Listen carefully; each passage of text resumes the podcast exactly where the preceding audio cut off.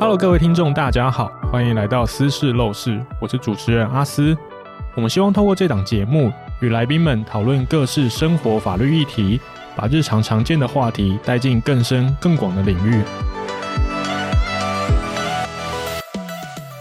私事陋室第三季终于开张啦！苦心经营走到这里，我们除了要感谢各位粉丝的支持，也要感谢我自己。为什么呢？因为阿斯自己提供业配给自己啦。今天要来宣传的活动是司法院大专校院法治教育创新行动方案竞赛。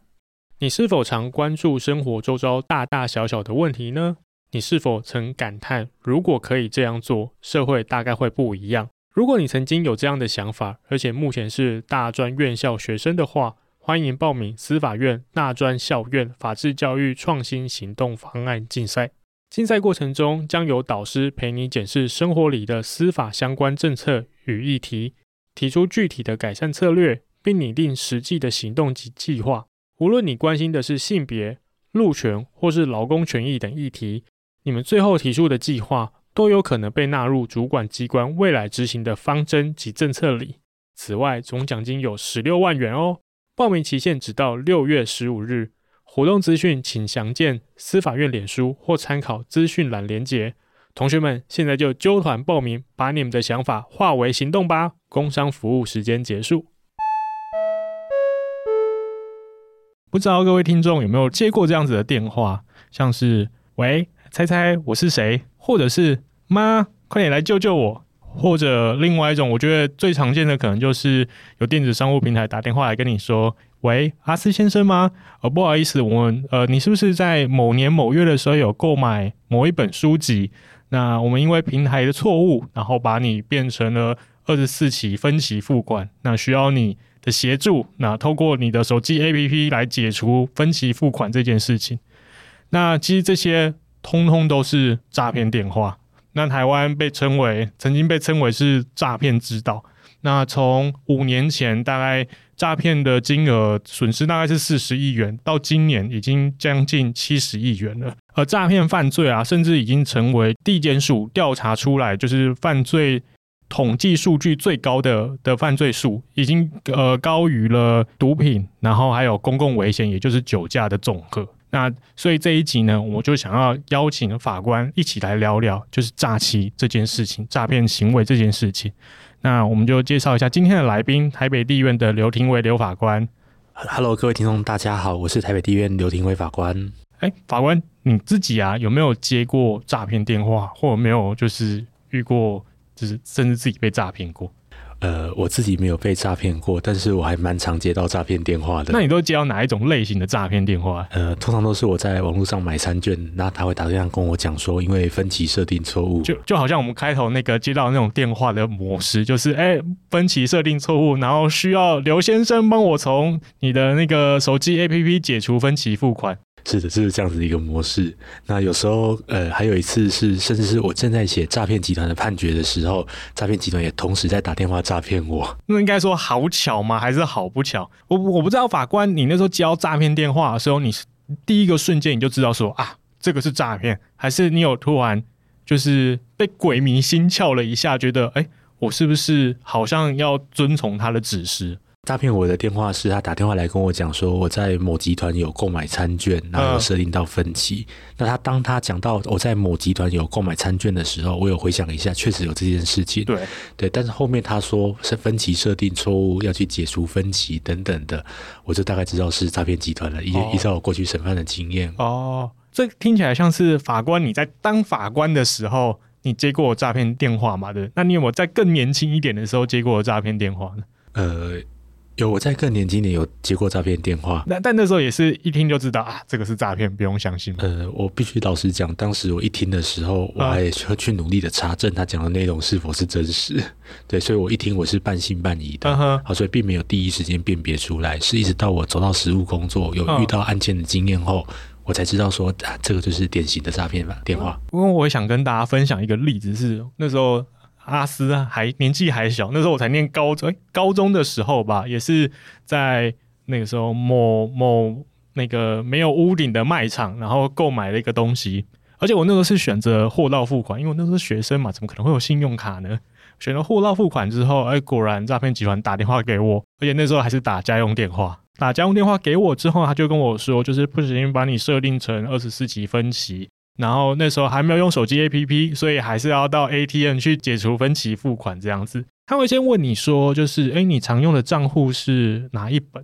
我那时候就说是我是使用邮局，然后他就会问你里面有多少的钱在里面，然后可能就是要确认到底有多少钱可以骗呢、我那时候想说，哇靠！我虽然那时候脑袋有闪过说没有错，我是使用货到付款，我根本没有信用卡，不可能把我设定成分期付款，但我还是就是他最后跟我说一句，就是因为这件事情是他们公司的疏忽，所以在完成之后他会提供两千块钱的礼券给我。我那时候心里想说，我买的那个东西海运大概两百块，然后我呢可以拿到两千块的礼券，真的是太赚了。那时候真的算是不疑有他的想要去做这件事情。可是可能因为我是学生的关系，所以我户头里面的钱其实才少少的几千块而已，就很少。他还跟我说，他就是呃为了要解除分期设定，所以我里面必须要有一定的金额，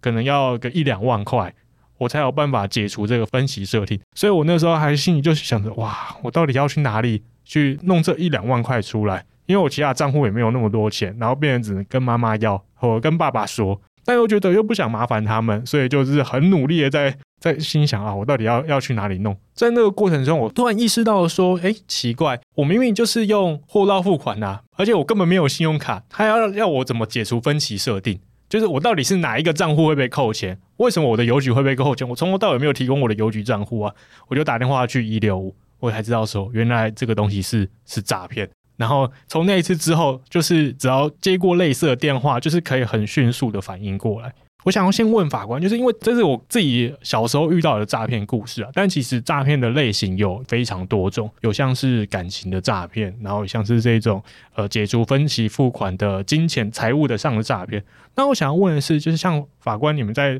法院处理的时候啊，诈欺罪他到底做了什么事情才算是犯下诈欺罪？就是是。刑法会处理的那一种，哎、对，就是我们生活中欺骗是无所不在啊，但是我们法律的任务就是我们必须在刑法去划定什么样的欺骗是刑法要处罚的范围，什么样的欺骗不是刑法要处罚的范围。那这样子一个法律，我们定在我们中华民国刑法里面。那刑法有个条文，就第三百三十九条，它有一个诈欺罪的规定。那原则上，它的规定是意图为自己或第三人不法之所有，用诈术使人将本人或第三人之物交付，或者是得到财产上不法的利益等等的，那我们就会构成诈欺罪。那简而言之，就是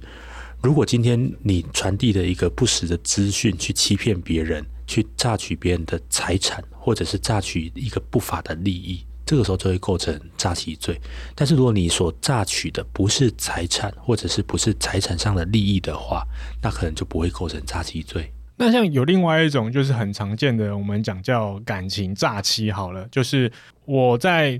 我在交往的过程中，我可能就是因因此而送你送了你很多的礼物，这样子，这样子也算是可以构成刑法上的诈欺罪吗？感情的诈欺，它本质上，我觉得它也是有欺骗的成分在里面啊。但是如果要构成刑法的诈欺罪的话，嗯，它除了必须要证明它客观上是一个欺骗行为之外，它还要证明它主观上有诈欺的犯意。所以，如果像是交友软体出现了一个德国的将军，需要你汇款给他才能够让他买机票来台湾的话，这种东西它就是一个比较典型刑法上的诈欺。对，它是一个典型的刑法上的诈欺。但如果今天可能是双方说好，本来说要结婚，可能其中一方送了很多礼物给另外一方，但是最后没有结婚成功，这样的诈欺可能就不会构成，这样的欺骗行为可能就不会构成刑法上的诈欺。这样吗？应应该是这样子说，这个问题有一点点复杂，因为其实感情诈欺在实务上很常见。嗯，例如说是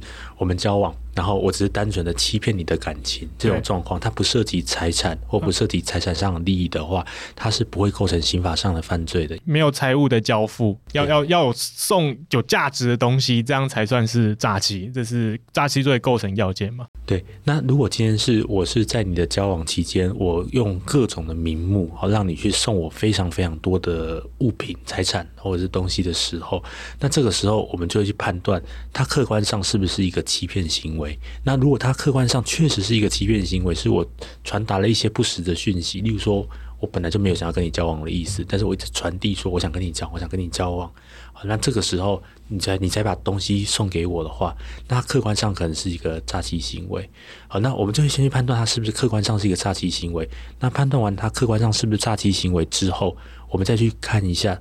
那我们去做这个行为的时候，我们的主观上是不是就是本于想要欺骗你的意思去做的，欺骗你交付财产的意思去做的？那如果这两个都构成的话，就会构成刑法上的诈欺罪。所以像这种在男女交往感情上去赠送很多礼品，那最后交往没有发展下去的状况，是否构成诈欺？可能还是要个案来看，看他第一个他客观上是不是一个欺骗行为，那第二个他主观上有没有诈欺的反应？所以就是其实。我们用比较概略的方法来看，你既然要构成诈欺罪，基本上第一个就是你可能会需要对方施行诈术，就是有一个欺骗的行为，而且也确实有财产上的损失，这样可能才会构成诈欺罪。如果没有财产上的损失的话，就不会构成我们刑法上的诈欺罪。它就是一个比较讨人厌的欺骗的行为。对，这是一个和道德上的欺骗，或者是其他的嗯。领域的欺骗，那因为就是从就是诈骗这件事情啊，从我小时候听过那种什么金光党，然后到现在开始有像是呃我们讲柬埔寨诈欺案等等，就是诈骗的手法一直在改变。法官，你有没有遇过什么你比较印象深刻的诈骗的手法，或者是当事人，甚至是金额等等，让你觉得这件事情让你即使到现在都还很难忘。呃，我我我必须这样讲，这是可能从一个一开始的脉络开始讲，嗯、就是我刚到刑事庭的时候，嗯，我收到手上所有的案件，有一半是诈骗集团，一半都是，对，一半以上是诈骗。法官，你那个时候刚到刑事庭的时候，大概是呃西元几年的？是二零一九年的时候，二零一九那个时候我从民事庭到刑事庭，嗯、那后来我到刑事庭发现有一半以上都是诈骗集团案件。那其实我蛮惊讶的，就是因为一般我们对刑事案件的想象，大概就是酒驾、使用毒品，或者是说像伤害这些暴力犯罪等等的。嗯、那反而这些犯罪是不多的，嗯、哦，这些犯罪是少于诈骗集团案件的。那我们国家目前是处在一个被诈骗集团淹没的状况。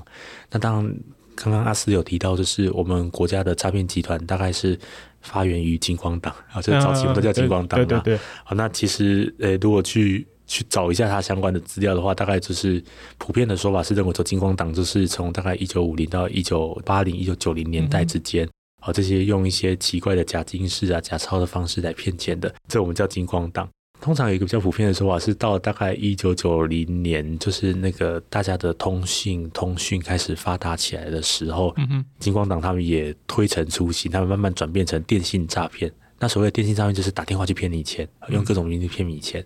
嗯那到了近期，因为网络资讯的发达，近期又非从电信诈骗慢慢转到变成网络诈骗或通讯软体诈骗，啊，这是比较多的。例如说，我看一个那个网络广告来骗你，或者是说我用一个通讯软体，用 Line 啊，或者是说用脸书啊，或者是什么样通讯软体来骗你，这是比较多。那近期。当然是它整个是有发展的越来越细致的倾向，那也只能说诈骗集团它也不断在精致化它的手法。说不定现在有了 ChatGPT 之后，会透过 AI 来做诈骗。我刚出发录音前，我才看到一个报道啊，就是现在 AI 可以就是去模拟人的声音，所以就是有一个爸爸他被骗，就是因为诈骗集团用 AI 的技术去模仿他小朋友的声音。然后用变声的方式，然后成功的去骗取那个受害者的信任，这样子。啊，对，那阿斯这个提到，应该我实务上目前还没有看到这样的案件，但他可能就是未来会发生。提醒提醒大家一个状况。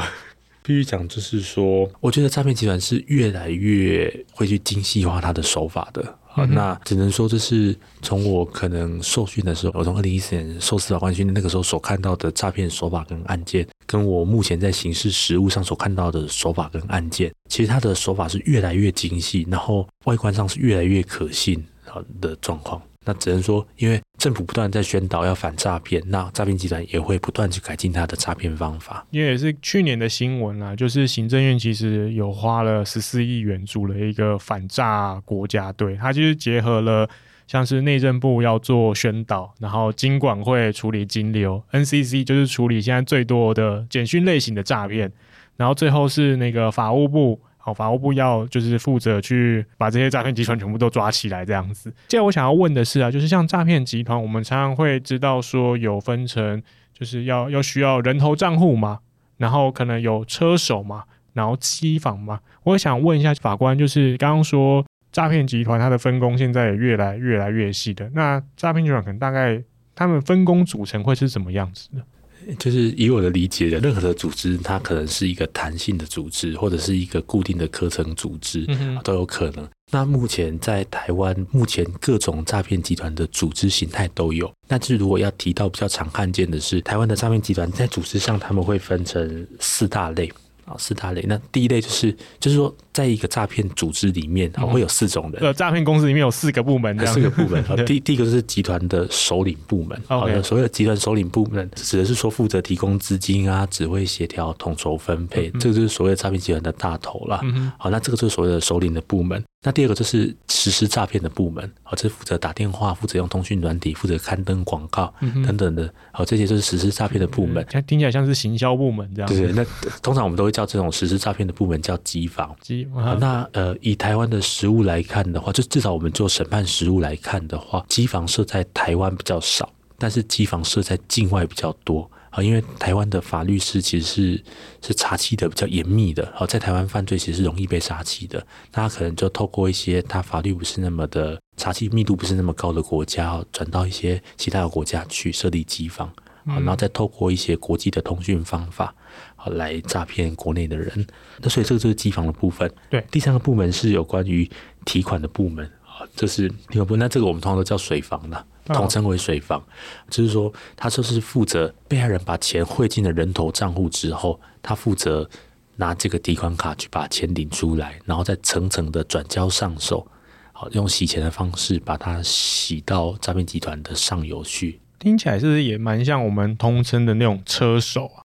车手对，这是车手。Oh, OK，呃，我们有一个固定的代号，就是说我们在实物上啊，那种拿提款卡去领钱的，我们叫他车手。嗯哼，好，那跟拿提款卡去领钱的车手收钱的人，我们叫收水。今天我是车手，然后我拿了一张提款卡，然后跑去 ATM 把钱领出来之后，然后我就要把钱交给那个水房水房的人，所以这个这个行为叫做收水。那个收钱的人叫收水人员。哦，哦，收钱的叫收水人员，就是。就是车手把钱，车手去 ATM 领完钱之后，把钱交给收水，对，然后收水就是再把钱就是丢回水房里面，然后把钱洗干净、洗白。对，例如说我就购买一个虚拟货币账户啊，然后再层层的转汇啊等等的方式，可以把它漂白，然后漂白之后再把这个钱把它转到一个不祥的上手处。嗯哼，那实物上现在越来越精细的是，以前通常车手只有一个人。然后收水就一个人，那我就是单纯的领了钱之后，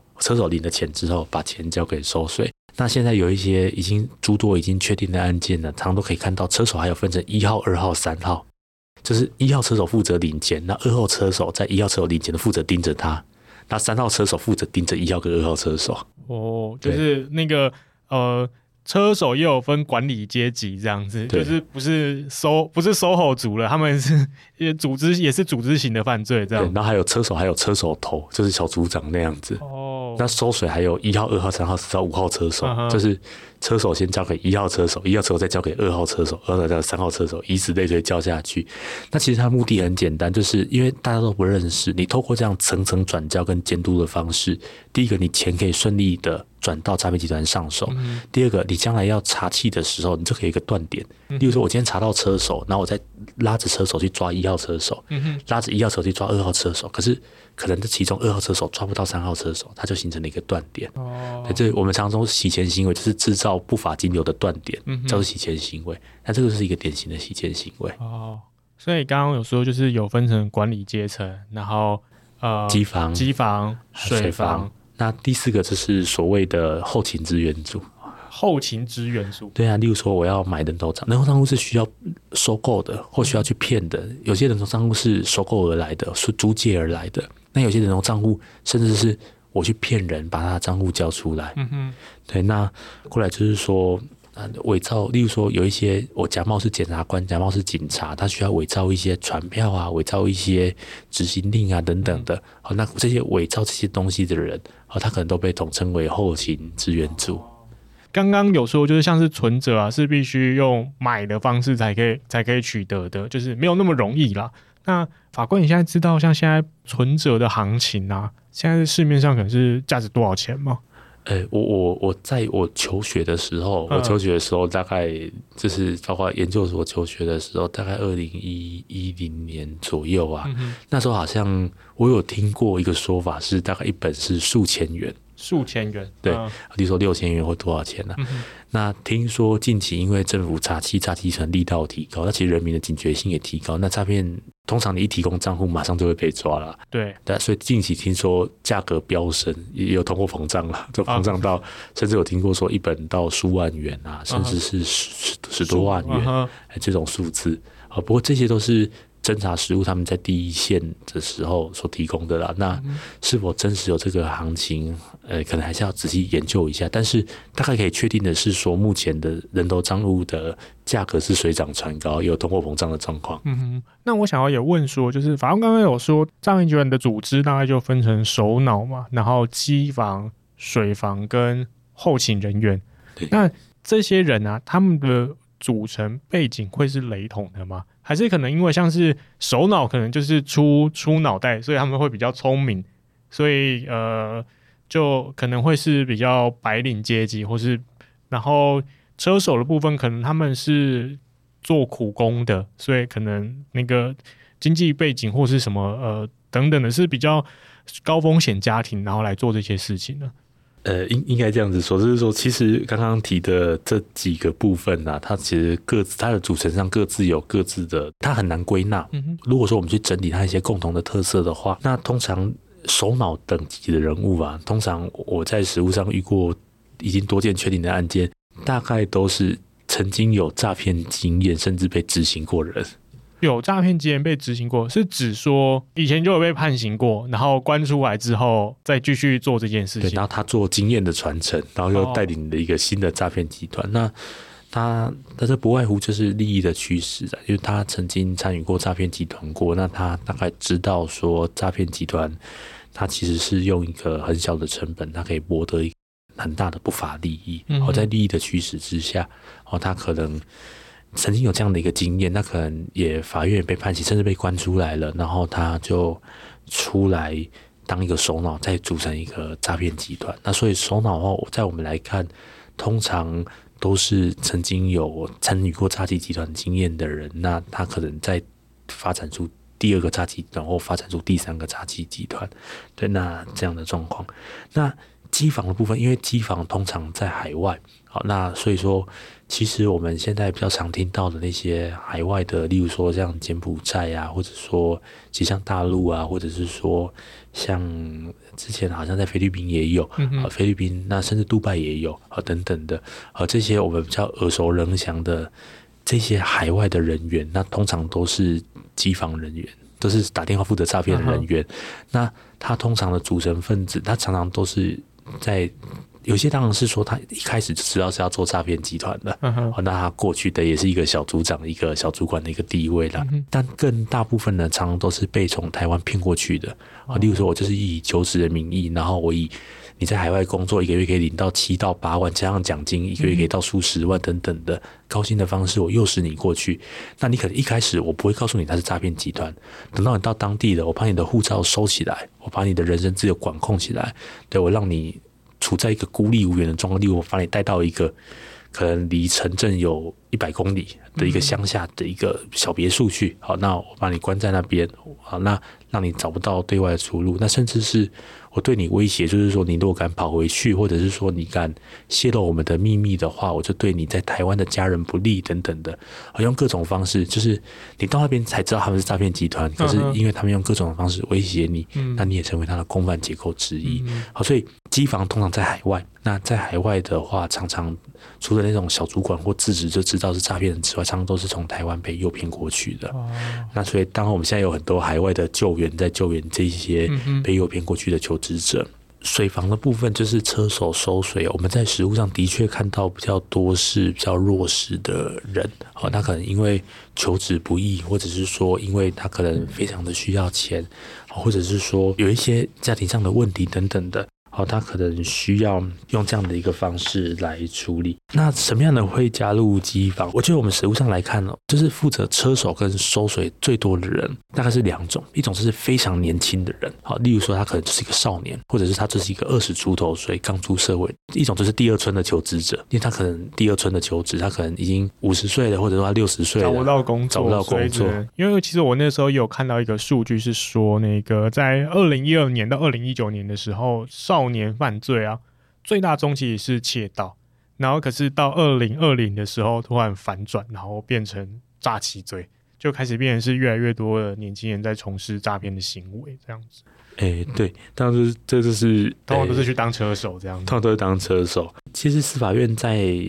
二零二一年的四月二十七号，他们针对这个少年犯罪，他们曾经有开一个。主任调查保护官，就少年调查保护官的联系会议。那与会的主任调查保护官，他们也是有分析，因为他们非常的有经验，他们长期在接触这些少年，他们是认为说，少年会去参加诈欺集团，他的犯罪成因啊，他大概可以归纳成六个。第一就是他可能求职不易，例如说我可能是一个中辍少年，那我要找到一个我正常的薪资比较高公司比较困难的。嗯，那对我来说，去加油站打工或便利商店打工，那个又辛苦，钱又少。在这种状况下，求职不易就很容易将他推向诈骗集团。那第二个是他欠缺法律常识，就是有很多少年他可能是法律常识是不足的，然后他就觉得说这个就没什么，或者是什么样的状况。这种状况其实欠缺法律常识也是一个成因。那第三个就是心存侥幸呐、啊。嗯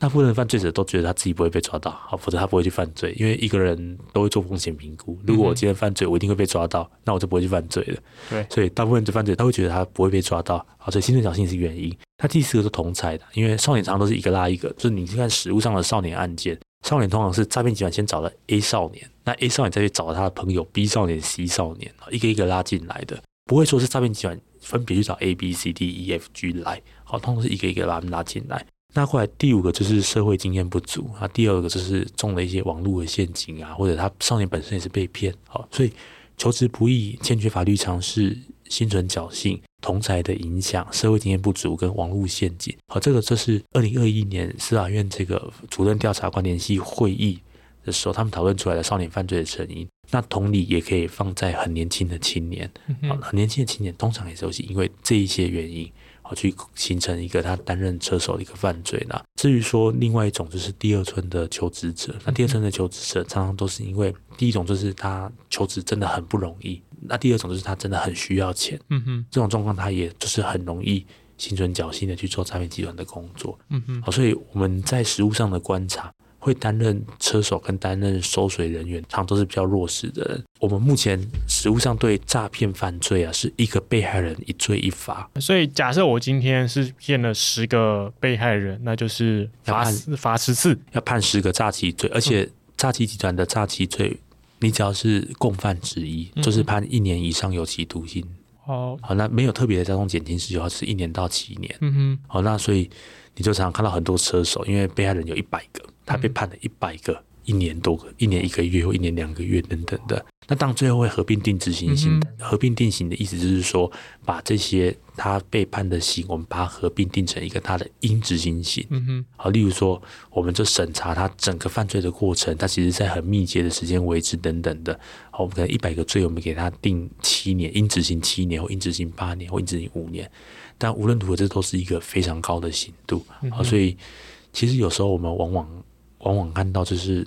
即使他只是担任一个诈骗集团很低阶的车手或低阶的收水，他也是一个被人家指挥的角色，那他往往刑度也是非常非常高的。那法官，我有个问题，就是说，像是人头账户的提供者啊，因为你刚刚说像人头账户需要用买的，那有部分当然是用骗的嘛。那用买的这个部分的人头账户啊，像假设我今天我把我的账户卖给了诈骗集团，让我的账户变成人头账户，因此我被抓到了。那在实物上啊，通常这样的人头账户的提供者会是怎么样处理？好，那首先我们先理清一个概念，就是说，假设我今天我把一个账户提供给诈骗集团，让他去实施诈骗，那让他诈骗之后要把那个钱洗出去，就是同时也是洗钱。对，那他构成的法律上的罪名就是帮助诈欺罪跟帮助洗钱罪啦。这是这个行为本身构成帮助诈欺跟帮助洗钱罪。那第二个我们要澄清的概念就是，一般民众往往会有误解，就是所谓的故意就限于蓄意。嗯，他们认为一般民众可能都会认为说，所谓的蓄意才是所谓的故意。好，但是我必须讲说，刑法通常在没有例外的状况下是处罚故意行为。那我们刑法上的故意有分成两种，一种叫做直接故意，一种叫做间接故意。嗯哼，那如果我们要用一个比较白话通俗的方法来讲的话，直接故意就是蓄意。你今天如果是蓄意的犯罪的话，我们就会说你是直接故意的犯罪。我明知道结果会是怎么样，我明知道我把我的账户卖出去给诈骗集团是要给诈骗集团来骗钱的，但我还做这件事情，这个就是蓄意，就是刑法上的直接故意。对，就是直接故意的帮助诈欺跟帮助洗钱。嗯哼。好，那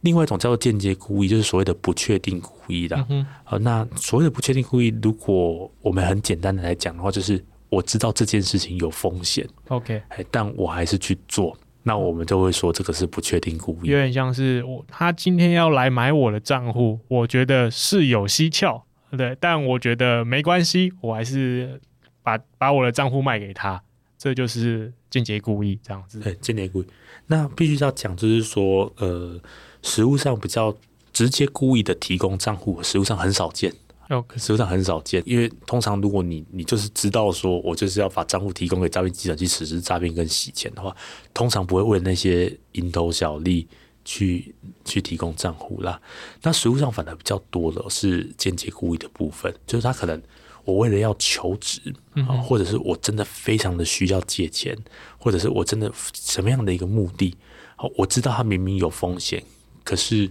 我还是把账户提供出去的，那这个时候可能就会构成间接故意的帮助诈欺跟帮助洗钱罪。那一个比较常见的状况是，呃，例如说我们在网络上很多那种无保贷款，就是你跟银行借不到钱的话，好、哦，你来点我们的网址，好、嗯，然后你就可以给他贷款。那我们一个很常见，在台湾可能发生过数千件以上的一个很常见的状况，就是你点了那个贷款的广告之后，对方就会。跟你联络啊，用通讯软体或用电话跟你联络。那联络他可能都自称，例如说我是陈代书，我是李代书，还是说我是李专员等等的。好，那对方跟你联络时，他就跟你讲说：“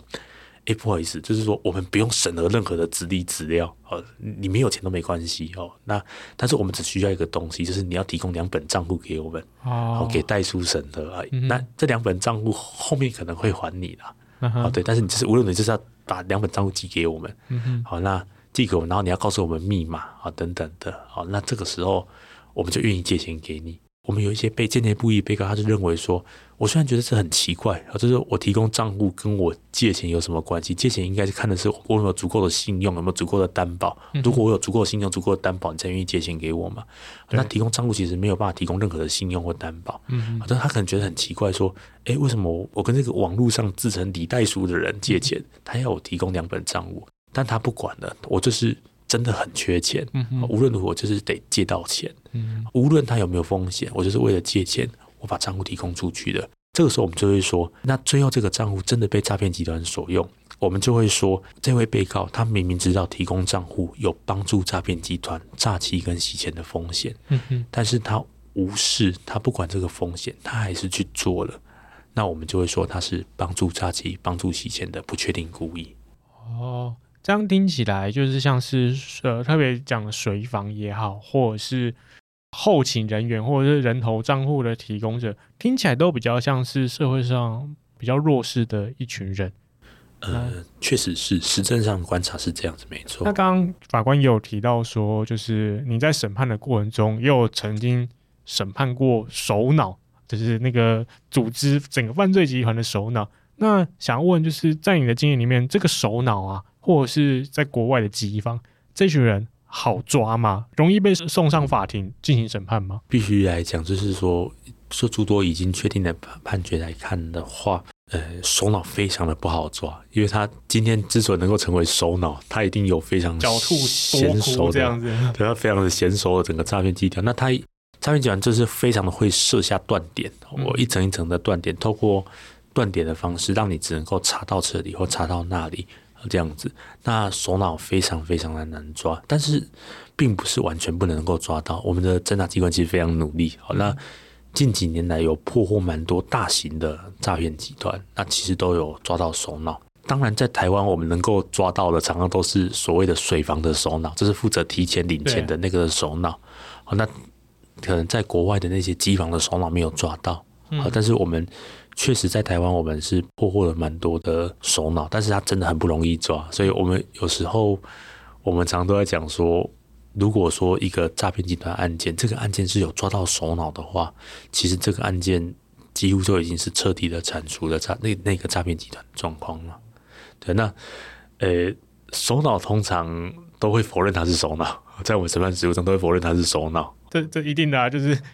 法官你出去的时候，你也不会说自己是法官。对，没有错。那我还听过比较有趣是有一个已经确定的案件，首脑跟我抱怨说，他们做那个网络电话行销诈骗的那种网络购物诈骗，很很难做，很难赚。他说不如做，他以前做假检警，假装是警察检察官比较好赚。他说他就是脑袋坏了，他才会来做那个网络行销诈骗。他说他应该回去以前那个诈骗集团。我听着也是觉得啊，尊重尊重这位被告。总觉得哪里怪怪，但好像又又没办法很很说出什么，就很像我们平常的那个工作心情分享一样。只能说他讲的非常坦白了，但是必须来讲，就是说，如果说侦查机关抓到首脑送到我们法院来，那我们法院的工作其实是要给他一个公平的审判。好，我们也是会给他一个公平的审判。好无论有利不利，我们都会注意。然后审判过后，案件去做出一个判决，然后最后经过上诉程序之后来确定。嗯哼，那像刚刚法官有说，就是大部分抓到的首脑其实都是水房的首脑，就是至少他们都人还在台湾，所以比较好抓。然后像是机房，其实是比较难抓的。那当然，第一个困难就是因为他们在国外啦。那我也想听听看法官就跟我们分享说，到底要抓到国外机房的人员，或是抓到机房的首脑，到底具体的困难点在哪里啊？哎，具体的困难点就是像我刚刚所提到的，有些国家的查缉的密度不是那么的高。嗯哼，对，那因为国家跟国家间会互相尊重，那尤其我们台湾的国际地位又比较艰困一点点。举个例子讲，机房是在某个东南亚国家。我们可能台湾的政府可能也没有权利去指挥东南亚国家严格查缉你们国家内的、嗯、你们领域里面。这样的状况，其实就算我知道说，假设在肯雅的某个山洞里面有一个机房在那边运作，但我们没有办法说我们的刑警搭飞机，然后跑到那个肯亚的国家，然后把诈骗集团抓回来。可能司法有所谓的领域的效力的，我们只能够在我们国家领域内行使司法权。所以在那个状态下，就是我们只能去。督促肯亚帮我们去把这些诈骗的人员抓回来，这样子。哎，应该说分成两种状况。嗯、那第一种状况是我们如果跟他签协定，或者是说国际的条约等等的状况。第一种状况是我们完全没有任何的协定或条约的一个状况。嗯哼。如果我们跟肯亚之间，他我们是有相关的司法上的协定或者司法上的一些条约等等的话，嗯，那我们可以依照相关的条约或协定对肯亚提出请求。那那这就是一个正式的政府对政府间的一个请求，那他都必须要回应我们，因为大家都必须要遵守那个协定或条约。好，那就是有协定或条约，就是照着协定跟条约来走。例如说，我们有司法互助的协定或条约等等的，那就是依照我们当时签的内容来走。那如果没有协定或条约的话，那我们顶多只是通知他说，你们境内有一个诈骗集团。那至于说肯雅要不要行使他的司法权，那个我们必须尊重肯雅。OK。对哦，但但这样子就是因为可能有需要签这种互助协定啊，或共同打击犯罪协定，会不会也因为我们国际地位形式上比较尴尬，然后也造成了一些困难呢？就相对于其他国家，没错，的确是这样子。Uh huh. 对，那也就是说，因为我们的国际地位比较尴尬一点点，那因为我们要签署这些协定啊，可能是比较困难一点点的。但是就我所观察，因为诈骗。其实不只是台湾的问题，它甚至是一个普遍的，大各个国家都有的问题。那我相信诈骗的机房所在地的国家，他也非常的头痛啊。嗯，因为其实对他们的国家的名声啊等等都不太好。这个部分行政机关其实是有蛮多的进展的。好，那这些司法互助啊、协定啊等等的，我想未来也会越来越周全呐。嗯，因为其实那时候就刚刚开头我们有提到那个行政院有弄了一个打诈国家队。其实那时候我就看他们的统计数据，真的是蛮惊人的。他们在成立后十二天，他们破获了四百多个犯罪集团，就是成功收网了两千两千多个，就是不管是机房、水房或者是后勤人员这样，其实也是真的是蛮可观的。所以可以感受到我们的国家很努力的在就是认真对待诈骗这件事情。因为其实我之前也有看到一个统计数据是说。在五年前啊，一年因为诈骗，就是刚开头讲的诈骗所损失的金额是四十亿元，然后现在已经是七十亿元了。那讲到钱啊，就是我觉得，就作为民众被骗的这些人啊，他们其实最关心的不一定会是诈骗集团有没有被抓到，而是自己的钱有没有办法被成功的就追讨回来。然后想要问法官，就是在实务上，如果真的钱被骗走了。是有机会可以拿回来的吗？应应该是这样子说，就是通常我们前，假设我们被害人钱被骗走了，嗯、那因为诈骗集团他设了很多断点，很多断点，他的典型就是我骗完你之后，我再把它洗钱洗掉。对对，那通常假设你被骗的时间点距离他被查获时间有一定时间的时候，那钱已经被洗出去了。那这个时候诈骗集团成员被抓到，他也只能够拿他个人的财产出来赔。然后。这些成员又通常都是可能在社会上他比较有遇到一些困难的的人，因为他们可能抓到都是水房或者是车手这些人，他们本来就已经没有工作，他们没有钱可以赔给你的，然后你抓他们，你刚刚所讨你损失的金额好像也